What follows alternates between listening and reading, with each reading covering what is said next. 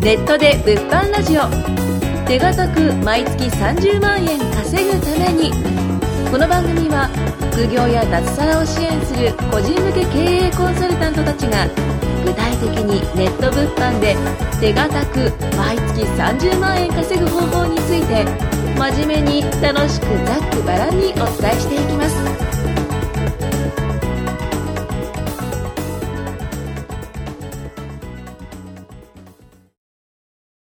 というわけで、えー、今回第14回。14回ですかね。はいはい、14回です。はい。目の収録を始めていきたいと思います。えー、今回はですね、えー、まあ僕、前川と、えー、メガネのジョンさんと、えー、はい。あとは、まあ、小泉さんと若さん。えー、まあ、梶さんもいるんですけど、ちょっと、あの、そこら辺で転がってるんで、はい。まあ、この、まあ、5人で、えー、行っていきたいと思います。よろしくお願いします。お願いします。はーい。えー、まず、今回、この、まあ、題、えー今回の題名ですよね。今回話すことの内容に関してなんですけど、え、なんかさっき、ジュンさんが話してたんですけど、それちょっと言っても、もう言ってもらってもいいですかね？規制のこととか、そういった感じですよね。そうですね。規制の話をしようかなとはい思ってるんですけども。はい。なんで規制の話をしようと？うーん、そうですね。まあ、今この収録してる時の、はいたった今なんですけど、まあ今これ11月、今日、11月のまあ、23ですね、今。とかに撮影をしてるんですけども、えー今ですね、すごい、まあ、どの反論も規制が厳しいと。まあ結構、まあ簡単なところですよね。ヤフオクだったりとか、メルカリ。うん。うんの、まあ、入り口として、物販の入り口としてやりやすいところの規制が今一番厳しいと。うん特にあの無在庫、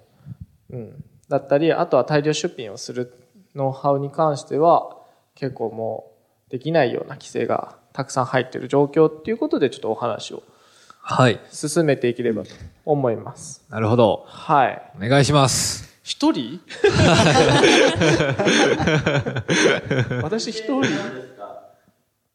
はい規制規制。なんか寝っ転がってる人からなんか、じゃあそこ、そこ、行きましょうか。はい。はい。あのーまあ、規制っていうのはですね、あの、文字通り、えっ、と、まあ、何らかの、こう、規制がかけられるってことを、まあ、意味するんですけど、インターネット物販での、まあ、規制っていうのはどういうところかっていうと、まあ、一番多いのは、まあ、出品の制限っていう部分がすごい大きかったりするんですね。えっと、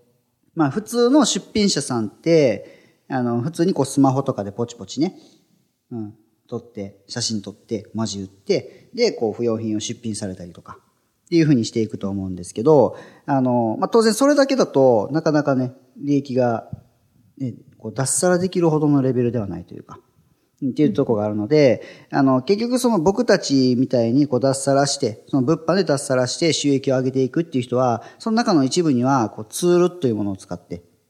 要は機械、プログラムの力を頼って、えー大量出品をしていって、で、それで収益を上げていくってことをしている人がいるんですよね。で、その中の一部の人で、まあ、特にね、あのまあ、無在庫転売の話ね、ここでちょっとしたかどうかわかんないですけど、まあ、無在庫転売っていうのをされている人とかだと、もう、ね、一日も何千出品とか、もう何万出品とかっていうのをもう機械的にもうブワーっとやりまくってると。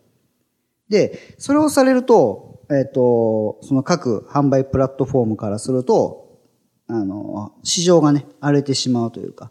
その機械的に出された商品ばっかりになってしまって、本当にちゃんとこう、不要品をポチポチ出している人たちの商品が売れなくなっちゃう。っていうところがあるので、そういうのを規約でまず縛ってるんですよね。で、規約で縛ってて、で、その、の規約に、まあ、なんていうかな、違反しているので、そのし、えーそういうツールを使って出品しているっていうものについては規制をかけられていて、まあ、なんか急に出品したものが見えなくなったりとか、あとはそのアカウントが凍結食らったりとか、っていうふうな形で、まあ、規制がされているっていう状態ですね。こんな感じで、ジョンさん大丈夫でしょうか？はい。大丈夫だと思います。わかりやすかったです。ありがとうございます。ありがとうございます。はい。じゃあ、あの、ジョンさんからも何かその規制に関しての、そのまあ、一応、なんだろう、今、現在分かってることだったりとか、まあこれから、まあじゃあそういった規制があるこ、まあまあいろいろ、いろんな規制は多分これからも多分あると思うんですけど、まあそういった時のその、まあ対処だったり考え方だったりとか、まあ何かしらこう、ジョンさんが思ってることって多分あると思うんで、その部分ちょっと聞かせてもらってもいいですかね？ずっとショーンさん。一文字です。ジョンではないです。今日はジョンさんの日ですね。はい。えーっとですね、まあ、インターネット物販、EC 物販っていうものなんですけども、あの、まあ、基本的には、あの、えーまあ、今から、まあ、20年近く前とかだと、ヤフオクが始まって、で、今だと、まあ、よく、えーユーザーが多いところだとメルカリ。うんで、やっぱ簡単なところっていうのはやっぱ入門しやすいんですけど、やっぱ一番今のメルカリの部分だと、本当にあの、まあ、個人間の売買をするために作られているプラットフォームなので、まあ業者さんだったりとか、あの、その、まあメルカリを使って、まあ大量に稼ごうとしている人とか、まあそういう人たちをまあ除外しようとしている動きがやっぱ強くて、あの、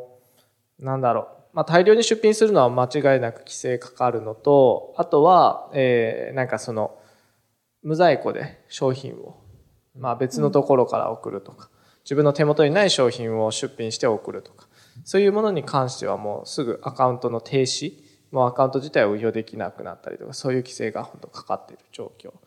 になってるので、もう、あの、本当にそれで個人の不要品だったりとか、あの、なんだろう、まあリサイクルショップで買ってきたものを売るとか、そういうのに関しては多分、まあできると思うんですけど、うん、それ以外の本当に、えー大きく稼いでいこうとか、どっかから、あの、まあ、卸をして仕入れるとか、あの、まあ、企業として仕入れたものを販売するっていうのはもう、メルカリっていうのはもう今後は厳しいのかなと。まあ、今この撮ってる時点の話なので、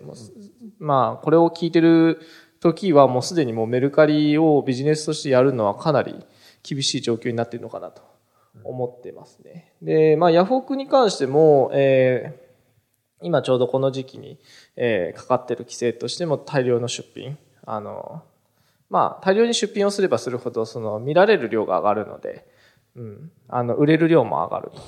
えーいうことなんですけども、それ自体は今規制をかけてるということなので、で、まあ、こん、その EC 物販をやっていく上で、その、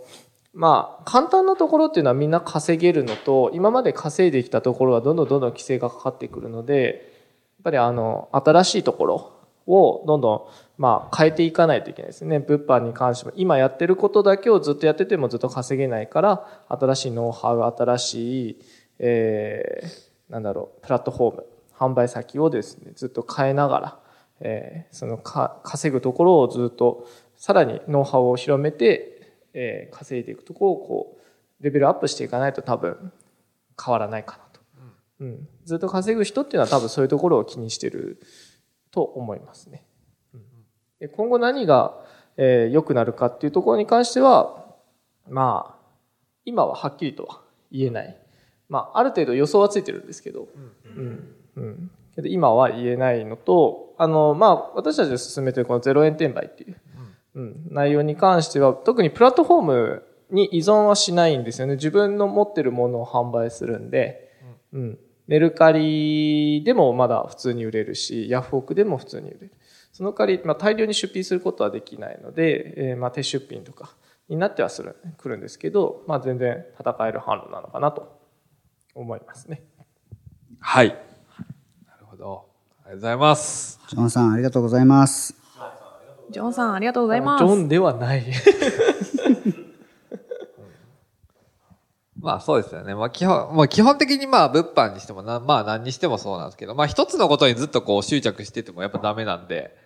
で、まあ10年前に例えばじゃあメルカリがなかったようにこれからだったら、その今、まあ僕らが知らないプラットフォームもまあ出てくるとは思うんで、そしたらそこにこうどんどんどんどん乗り換えていく。で、まあもう昔だったらこうモバオクだったりとか、モバなんかオークションであったんですけど、それが昔結構流行ってたのはあったんですけど、今はもうだいぶ廃れてたりとかするんで、だからメルカリもいつかこう廃れて、こう、まだメルカリやってんのっていう時代もまあ多分来るのは来ると思うんですよね。だからその部分でこうずっとこうメルカリに執着するのもまあ違う、違うことだと思うんで、だから一つのことにまあ執着せずに、どんどんどんどん新しい情報を得て、新しいプラットフォーム、新しいノウハウだったりとか、まあそういったものをどんどんどんどんこうやっていって、まあ常にこう、まあ、稼ぎ続けてもらえたらいいかなっていうところですよね。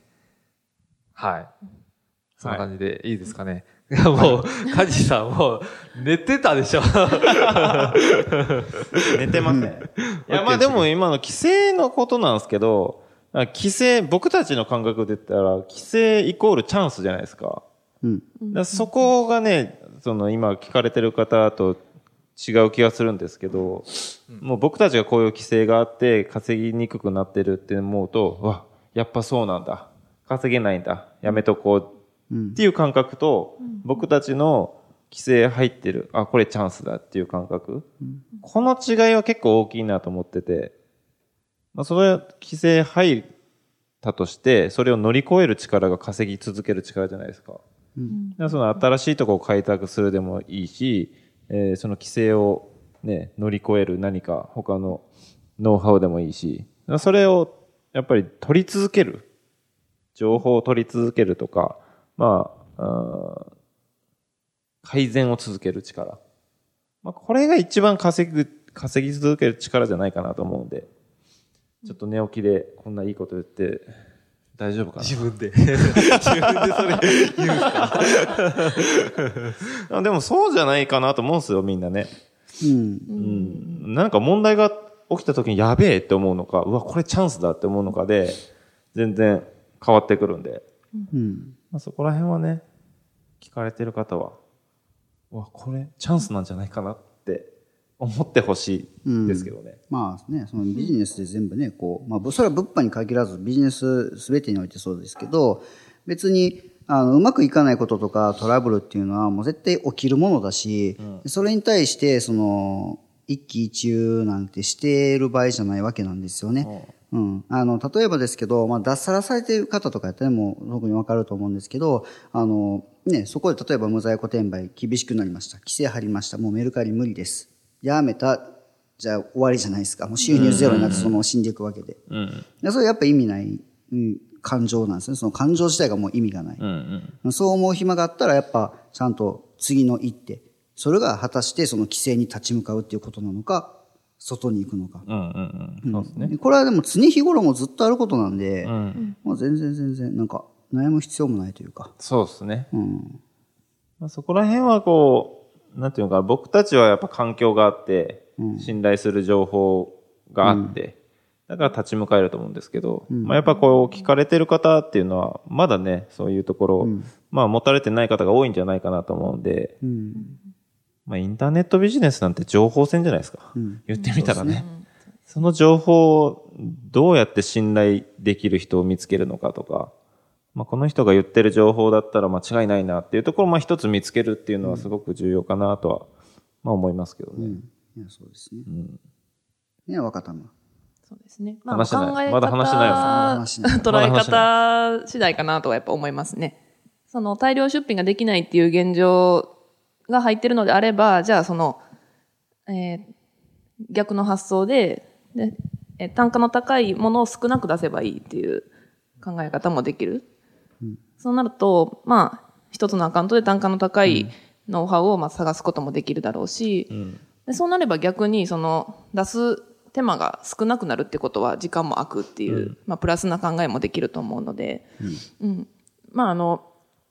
まあ、梶前さんのおっしゃるようにですねやっぱりその現状とかをどう捉えるかによってあとまあそれを得られる環境それを得る知識があるによって、まあ、変わってくるのかなとは思います。まあなかなかやっぱりそうですね、こう、私も、こう、いろんな知識を得たのはこの環境のおかげなんですよね。うん。で、いろんな人の話とかを聞いて、やっぱりこう、こういうパターンも考えれるなっていうのは身についたと思うので、うん。まあ、これ聞かれてる方もですね、一つのことにとらわれずに、まあ、いろんな、うん、視点で見てほしいな、いろんな情報を得てほしいなとは思います。うん。はい。ありがとうございます。